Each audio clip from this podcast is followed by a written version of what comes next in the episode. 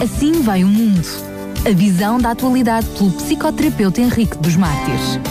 Ora, cá estamos para mais um Assim Vai o Mundo. Aproveito para dar as boas-vindas ao Dr. Henrique dos Mártires. Muito boa tarde.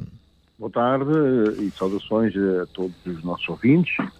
Obrigado mais uma vez, Dr. Henrique dos Mártires. Agora uh, o nosso programa, para além de ser de 15 em 15 dias, a partir da, da, próxima semana, ou seja, daqui a 15 dias, ele terá um novo horário. Será a partir das 5 horas às quintas-feiras. É fácil de curar para si que nos está a ouvir agora. 5, 5, não é? Quinta-feira, a partir das 5 horas. Mas uh, ainda dentro deste horário, tínhamos uh, deixado uh, como uh, perspectiva para o programa de hoje um título bastante interessante: uh, Inutilidade útil versus utilidade inútil. Como sempre, e é, com, e é, mesmo com grande satisfação e com alegria que nós damos conta destes títulos que nos traz. Mas eu, apesar de, deste título ser assim, logo à partida, difícil de entender, eu diria que na realidade é uma lapalice. pois é, exatamente. Aliás, uh, se reparar na ilustração que eu coloquei no, no, no, no texto, uh, é, é, interessante porque é um regador com o bocal virado para dentro dele mesmo, portanto, uma coisa completamente inútil. Mas sabe o que é que me fez lembrar uh, esta imagem do Henrique dos Mártires? Nós, muitas vezes, quando estamos virados para nós mesmos. Exatamente, exatamente. Pois, tem, podemos, podemos eh, olhar para a imagem nessas duas perspectivas. De qualquer modo, é sempre inútil, não é? Quando olhamos para nós mesmos, já estamos a ser é inúteis, é? Porque estamos a olhar para um não ser, que no fundo somos construídos pelo, por outro não ser e, e, pronto, e vivemos assim no mundo na imagem daquilo que gostaríamos de ser e que nunca somos, não é? Porque a, a fatalidade da vida nos leva a, a viver sempre numa, numa, numa expectativa e essa expectativa intoxica-nos de tal maneira que nunca conseguimos atingir aquilo que realmente gostaríamos de ser e continuamos neste parecer que é a vida e que é a existência de cada um de nós, é? Uh, aliás, uma das características mais salientes da cultura da nossa geração é justamente haver tanta inutilidade. Todos nós sabemos disso, aliás, não é? Porque cada um de nós contribui de uma certa forma para, para a disseminar. Uh, a maioria das pessoas é bastante confiante na sua capacidade de reconhecer o inútil e até, de um certo modo, evitar ser dominada por ele. Assim, este fenómeno da inutilidade não despertou muita preocupação ou atraiu alguma confirmada investigação científica.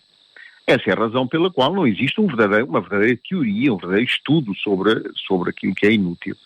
Portanto, a noção de inútil, cuidadosamente forjada, envolve, por isso, uma certa tensão interna. Para compreendermos a noção do inútil, talvez fosse judicioso começar pelo seu oposto, a utilidade. Podemos definir utilidade a tudo aquilo cujo uso pode ser vantajoso para alguém, para vários ou para muitos. Tudo o que satisfaz um desejo ou uma necessidade está incluído nessa definição de utilidade. Por outro lado, inútil é tudo aquilo que, não satisfazendo diretamente uma necessidade básica, tem uma utilidade pessoal e enquadra-se no alvor da subjetividade por muito inútil que alguém possa parecer ou ser, tem sempre uma certa utilidade, nem que seja do ponto de vista estatístico. a, a, a, modernidade, portanto, é marcada por esta ideia do utilitarismo. Utilitarismo, que é uma doutrina ética defendida principalmente por uh, Jeremy Bentham e John Stuart Mill, que demonstra que as ações são moralmente boas quando tendem a promover a felicidade e são más quando tendem a promover o oposto da felicidade.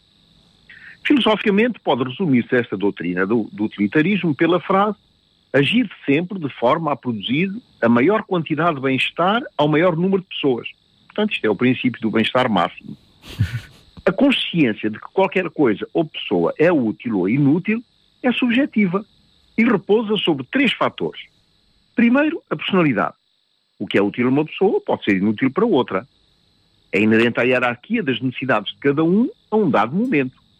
Um pobre tem mais necessidade de alimento do que de um quadro de Van Gogh.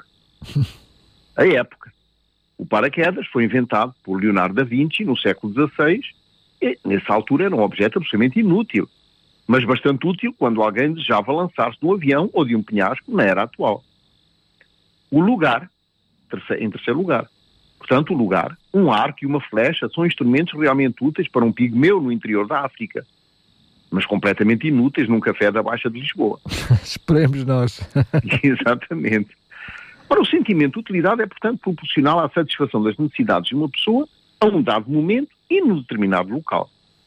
No limite da capacidade de raciocinar, posso mesmo afirmar que, se decido tornar alguma coisa inútil, ela já se tornou útil só pelo simples facto de satisfazer a minha decisão. Portanto, o inútil torna-se útil quando a utilidade de algo inútil é capaz de satisfazer um desejo ou uma necessidade pessoal. Assim como qualquer coisa útil pode tornar-se inútil quando é geradora de frustração, pela impossibilidade da sua realização numa dada situação. Vamos imaginar que estou com sede e de repente vejo numa laranjeira laranjas bem maduras e apetitosas, portanto úteis para satisfazer a minha necessidade. Quando vou apanhá-las, no entanto, percebo que um cão se encontra no quintal e rosna à minha aproximação. Ora, três coisas inúteis, contudo de grande utilidade, podem resumir-se nesta situação. Primeiro, a laranja, que é um fruto de grande utilidade para matar a sede, que nesta situação não serve para nada, Portanto, uma coisa que se torna inútil pela impossibilidade de a usar. O cão, em segundo lugar, é um animal útil para guardar a casa, mas absolutamente inútil para permitir a satisfação da minha necessidade, a sede. E em terceiro lugar, o meu desejo de fazer a minha sede, desejo legítimo, que se torna inútil e gerador de frustração pela impossibilidade de ser, de ser satisfeito. Ora, portanto, a, a questão da utilidade destaca uma questão metafísica do sentido da vida, uma coisa pode ser útil ou inútil, relacionada com o sentido que cada um dá às coisas da vida. Pablo Picasso dizia que os computadores eram inúteis, porque se limitavam a dar somente respostas que tinham sido instaladas anteriormente e não podia criar nada de novo por si só. Diz Clóvis Barros Filho, um filósofo brasileiro, professor de filosofia, que existe uma cultura radicada no senso comum e legitimada pelas instituições que alguém poderia ter feito diferente do que fez. Se o que alguém faz se revela inútil para os outros, mas útil para ela, é moralmente inútil, mas pragmaticamente útil. Pelo menos para, para ela. Claro, pelo menos Exatamente. para ela. Ora, moralmente, para ela está tudo bem, desde que lhe seja útil. Se for inútil para os outros, eles não têm senão que se acomodar. Imaginemos alguém que age de uma forma contrária à ideologia de uma outra pessoa.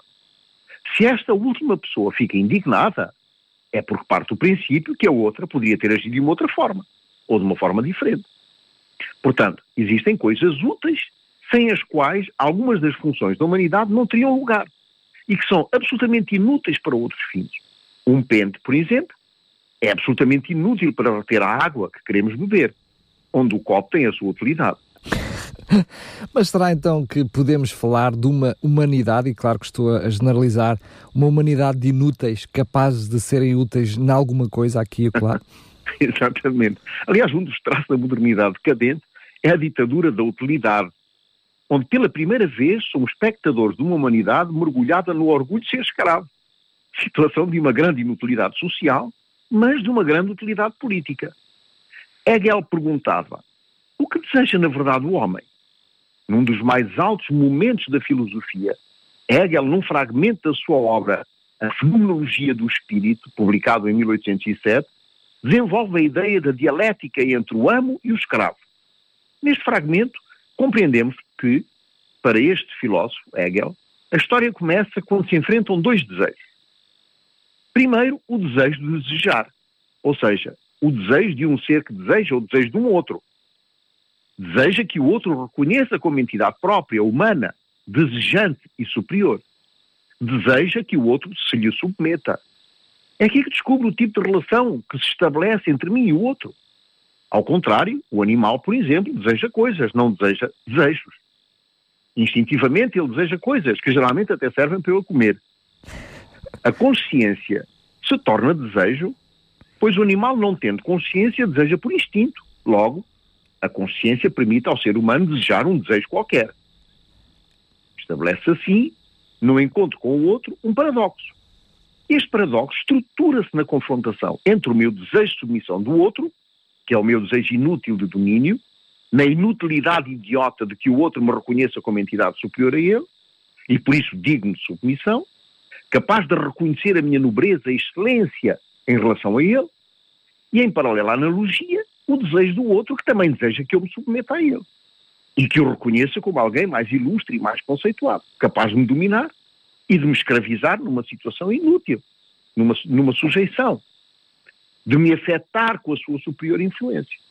Geram-se então tensões relacionais, pulsões que se antagonizam, forças de confrontação práxica, ou seja, necessidades psicobiológicas de se sentir livre de atuar e de ser, no sentido de viver de modo a dominar o maior número possível de inúteis. Ora, a inutilidade dessa confrontação encontra-se na tese do meu desejo de superioridade, de domínio sobre o outro.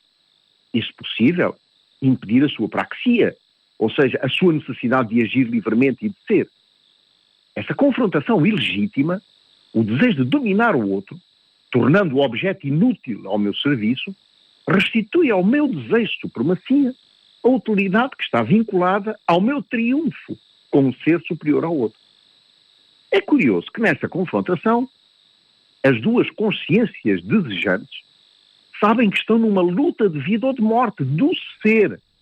Não uma, uma luta de vida ou de morte da existência, mas do ser enquanto entidade racional, emocional e relacional. A um dado momento, esta antinomia discordante, este dilema embaraçoso tem de ser resolvido. Porque uma das duas consciências tem medo. O que tem medo da morte do ser antepõe este temor ao seu desejo de dominação. É mais forte o seu temor de não ser do que o seu desejo de domínio sobre o outro e deixa-se identificar como inferior do outro, como um não ser. Em contrapartida, aquele no qual o medo da morte de ser é mais forte é o que se vai submeter ao outro. O útil se tornou inútil. A utilidade de ser transforma-se na inutilidade do não ser que se torna útil sendo. Ora, ante esta apoteose usurpadora da igualdade e da utilidade nas relações interpessoais de domínio e influência mútua, só falta esgrimir a defesa aristocrática e legítima do inútil. Na realidade, quando me situo na minha posição de grandeza existencial, portanto, na minha inútil pretensão do único elemento social útil, sou confrontado por vezes com desconhecidos, com aqueles que considero inúteis, os que se recusam a submeter-se aos meus desejos de supremacia, os quais nem estou bem certo de querer sequer conhecer, a menos que eles mudem, ou seja, que se submetam ao meu desejo. Que se tornem realmente inúteis, não é? Exato. Desse modo, eu aceito-os, se eles mudarem. Se eles virem em mim e aceitarem como seu superior. Se reconhecerem o meu estilo de vida, então estou de acordo partilhar a minha utilidade. Mas se eles não mudam, confesso que me sinto desconfortável. O inútil face ao útil. O incómodo face a alguém que me é estranho, que através da minha única percepção utilitarista se torna hostil ao meu desejo de superioridade e de influência. Para resumir este problema, que um dia ou outro todos nós nos defrontamos, vou citar Frank Levallois, capelão numa paróquia de diálogo ecuménico e que representa a Igreja Católica nessas reuniões. Se eu tenho, dizia ele, se eu sou, se além do mais ainda recebo mais do que o outro, eu o reduzo ao ter, ou a ser menos. Esta atitude pragmática negativa, continua ele a dizer, gera um estado de hostilidade, porque a minha pretensão é terrivelmente violenta. O outro, de qualquer maneira, se torna relativo às minhas crenças, à minha fé ou aos meus escritos e tem a obrigação moral de se submeter a mim. Ora, a inutilidade é, deste modo, uma forma particularmente grave e resistente de desigualdade, porque encerra na sua concepção autênticas ratoeiras quase impossíveis de evitar. O que será comum entre um desempregado de longa duração, um jovem pouco qualificado à procura do primeiro emprego, um trabalhador, um trabalhador pobre ou precário, um ambiente ou um habitante das favelas do Rio, ou um habitante dos bairros de Lata de Bombaim. Ora, eles fazem todos parte dos supérfluos do mundo, dos excluídos, dos homens e mulheres inúteis aos outros e a eles mesmos condenados a sobreviver da assistência pública ou privada e que são destituídos de qualquer oportunidade para melhorar o seu estado de inutilidade. Em resumo, todos os homens e mulheres cuja existência não é necessária à sociedade, de um ponto de vista económico, são considerados inúteis e, por tal razão, excluídos da sociedade. Dizia John Robinson, Johan Robinson, a miséria de ser explorado pelos capitalistas não é nada comparada à miséria de não ser explorado de tudo. Para que serve então a existência? Fantástico. Para nada, podíamos afirmar. Na realidade, é nessa falta de utilidade que reside o valor da existência humana. Se pensarmos bem, para que serve um lírio de Van Gogh, uma cantata de Bach, ou ainda o túmulo de Tutankhamon? Para nada. Não tem nenhuma utilidade prática. Mas será justo tratá-los assim como inúteis? Podemos atribuir-lhes uma utilidade estética, onde a simples evocação do belo já tem em si o cunho de uma utilidade visual, ou de uma utilidade histórica, onde o conhecimento do mundo assume importância existencial. Mas é verdade que a sua utilidade didática e estética a torna inútil do ponto de vista prático. Ora, todas as coisas inúteis, como a filosofia, a pintura, a música e a poesia, são, em sua genial inutilidade, as que melhor contribuem para a tarefa educativa do ser humano. Quer dizer, da sua experiência de nobreza e excelência. Ser útil, portanto, consiste em ser meio ou instrumento ao serviço daquele que precisa de nós como coadjutores do progresso e da supremacia do servir, do assistir, do ajudar, do favorecer, tornando a existência um lugar o mais viável e cómodo possível para todos. O inútil se torna grande pelo simples facto de ser um fim em si mesmo. Ser inútil e sem nenhum benefício é uma das características das obras geniais. É, aliás, a única garantia de nobreza de uma, de uma obra de arte. Contudo, do ponto de vista da utilidade pessoal, no âmbito puramente social, o inútil não tem nenhuma utilidade, nem mesmo geográfica.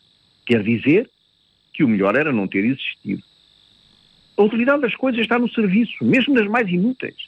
Para que me serviria uma colher de sopa colada num quadro exposto no museu? Uma colher de sopa tem uma função prestativa.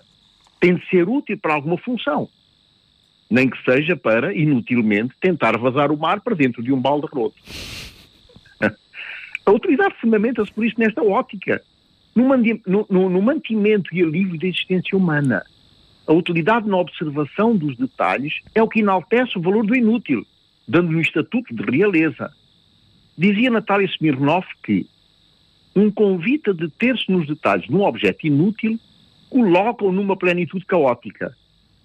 Olhar as distintas perspectivas do inútil pode transformar uma cadeira num avião nuclear um quadrado num cubo mágico. Vamos lá ver. Mas, doutor Henrique dos Mártires, passando do plano das coisas para as pessoas, podemos classificar o ócio na definição de inútil que nos está a apresentar? Muito boa pergunta. A existência humana é marcada por um incidente vivencial absolutamente inútil, mas de inegável utilidade lúdica, o ócio. Foi feito um inquérito num determinado estabelecimento de ensino onde os alunos deviam responder a uma simples questão. Qual a atividade escolar que mais os atraem? A resposta quase unânime foi as férias. Imagine-se porquê. Ah, uma boa pergunta, uma boa resposta. O ócio tornou-se, na pós-modernidade, uma atividade de luxo. A abstinência ao trabalho tornou-se uma rotina e o trabalho tornou-se para muitos uma autêntica maçada. É um fenómeno com o qual ou sem o qual o mundo continua tal e qual. De uma forma geral, todos nós desconfiamos, de um certo modo, do ócio. Contudo, não passa de um mesquinho prejuízo moderno, pois nem tudo tem de ter um fundamento imediatamente utilitário. O ócio dos romanos não tem uma história impregnada de utilidade, ainda que esteja na modernidade carregado de um estigma de preguiça geradora de culpa, por se opor ao mérito daqueles que buscam, com o suor do seu rosto, a remissão do pecado do ócio através do et laborem, romano. Foi assim que o ócio romano ficou etimologicamente mutilado, perdendo um conjunto de significados virtuosos como a calma, a tranquilidade, a paz, a felicidade, depois do tempo consagrado ao estudo. No mundo pós-moderno, dominado sobretudo pelo stress, é quase um crime hediondo imaginar um contexto social onde o frenesim do produtismo não dita as suas regras. Por essa razão, o ócio, sendo uma atividade lúdica, não é supérfluo ou inútil. É, portanto, legítimo considerar que existe um ludus, ou seja, um momento lúdico, sem et laborem, ou seja, sem labor, mas nunca o vice-versa. Ora, o fundamento antitético, ou seja, contrário, e agónico, portanto, que produz agonia mortal, da cultura, oferece-nos já o jogo como um simples prazer do deleite, que é mais velho do que a própria cultura. Quando nos livramos da maldição puritana e burguesa da inutilidade do ócio, podemos então vislumbrar com mais facilidade a utilidade do labor.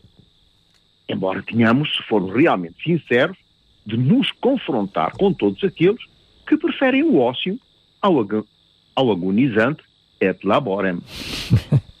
Dizem os tais que se trabalhar faz bem à saúde, então que sejam convidados os doentes a fazê-lo. Claro. Neste contexto, o ócio não virá carregado de culpa ou vergonha, podendo converter-se numa atividade tão profunda, vital, gratificante e até saudável. Nesse sentido, o ócio não pode confundir-se com algo inútil, mas, mas configura-se como algo de até muito útil. Vivemos numa era do pós-moderna que é sobretudo caracterizada pela impunidade dos inúteis, que sugam as últimas gotas de sangue dos que nada têm, que tudo perderam até mesmo a dignidade de existir como ser, como uma criatura cuja realidade é tão autêntica quanto a dos inúteis do planeta. Vejam a inutilidade deste cameraman filmando um jovem aos gritos por estar a ser estrangulado e engolido por uma jiboia, assim como o fotógrafo que imortaliza esta cena macabra, deixando o rapaz morrer asfixiado, sem que nenhum deles tenha feito alguma coisa para, para o salvar da morte. Que enorme inutilidade da utilidade de informar quando esta não tem na mira da sua objetividade jornalística o ser humano como ator principal da vida e o avilta a uma simples nota jornalística. A inutilidade de ser na utilidade do não ser, projetada no único e inútil propósito de vender, coroando o capitalismo no seu mais excelente esplendor. Dizia o jornalista Eduardo Medici, no seu livro O Poder da Morte e a Agonia do Jornalismo. Encurralado por este poder, dizia ele, o jornalismo, enquanto modo de produção, perde terreno e agoniza. Mas na perspectiva do trabalho, a agonia do jornalismo não ocorre por fatalidade há uma finalidade por trás dela, contra, contrapondo-se a outras finalidades. Alguém um dia propôs a seguinte tese: capitalismo só pode funcionar se lhe estiparmos o coração. Alguém então perguntou: poderiam os capitalistas funcionar sem o coração que os move? Tentar restabelecer o capitalismo sem prejuízo do proletariado é o mesmo tentar ensinar um leão a comer relva tarefa absolutamente inútil. Pois, claro. Mas aqui trouxe-nos nestas últimas palavras a noção do, do capitalismo.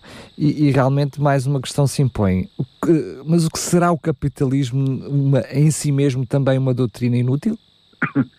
Vou responder com uma ilustração. Experimente comprar uma t-shirt normal, hoje até se compra no chinês ainda mais barato que isto, que lhe custará 6 euros. Em seguida, cola uma etiqueta qualquer, Lacoste e vai ver que o preço sobe para 120 euros. este é o princípio da idiotice humana. Um Maserati de 160 mil euros tem a mesma utilidade de um Fiat 500 de 10 mil. Os dois levam o condutor ao mesmo local, com a única diferença, que é mais fácil evitar uma multa por excesso de velocidade num Fiat 500 que num Maserati. então, o que, por que razão uh, comprar um Maserati e, e, não um Fiat 500? A única razão reside no desejo de domínio do outro, no desejo que o outro se submeta a mim, que me reconheça como alguém mais ilustre e mais conceituado, capaz de o dominar e de o escravizar numa sujeição inútil, ser afetado com a sua superior influência, mesmo para isso tenha de gastar dois terços do seu salário para pagar um automóvel de 160 mil euros. Acomoda-se por vezes a uma vida de extrema dificuldade financeira, mas, quando se encontra dentro da inutilidade do seu domínio absurdo, o outro o reverencia como mais poderoso e submete estupidamente ao prazer mórbido da supremacia do outro. O sapo inútil transforma-se como que num passo de magia num príncipe encantado, capaz de enfeitiçar o mais ilógico, contraditório e paradoxal escravo, que admite sê-lo e ainda aplaude. Aqui vemos um, um sapo desmascarado apenas com, com aquilo que lhe é exterior. É? As coisas é que mascaram o, o, sapo no príncipe e não o contrário. É Exatamente. É fantástico. Enfim, eu acho que, que, quero agradecer mais uma vez, Dr. Henrique dos Martins, ter trazido este, este programa. Uh, ficaríamos aqui, uh, eu diria, utilmente a falar do inútil durante muito tempo, mas uh, gostaria de terminar perguntando-lhe do que é que viremos falar no próximo programa. Ora bem, no próximo programa vamos, eh, vamos tratar de um outro assunto que me parece curioso, a geração do absurdo ou o absurdo da geração. E estamos a falar no, na pós-modernidade, é evidente. Muito bem. Doutor Henrique dos Mártires, uh, quero mais uma vez agradecer, são realmente pensamentos e bem profundos que nos levam a refletir em nós próprios, não é? Não é apenas Exato. numa questão crítica dos outros, mas é cada um de nós possa se rever. Sem dúvida, porque nós também somos o outro do outro. Exa exatamente, exatamente. e que estes programas nos possam ser úteis para transformar-nos das nossas inutilidades em seres humanos úteis. Doutor Henrique dos Martins, fica aqui uma promessa para o próximo programa. Lembramos que será a partir de agora às quintas-feiras, às 5 horas. Para si, doutor Henrique dos Martins, mais uma vez, um abraço e até lá. Saudações a todos e até lá. Obrigado. Assim vai o mundo. A visão da atualidade pelo psicoterapeuta Henrique dos Mártires.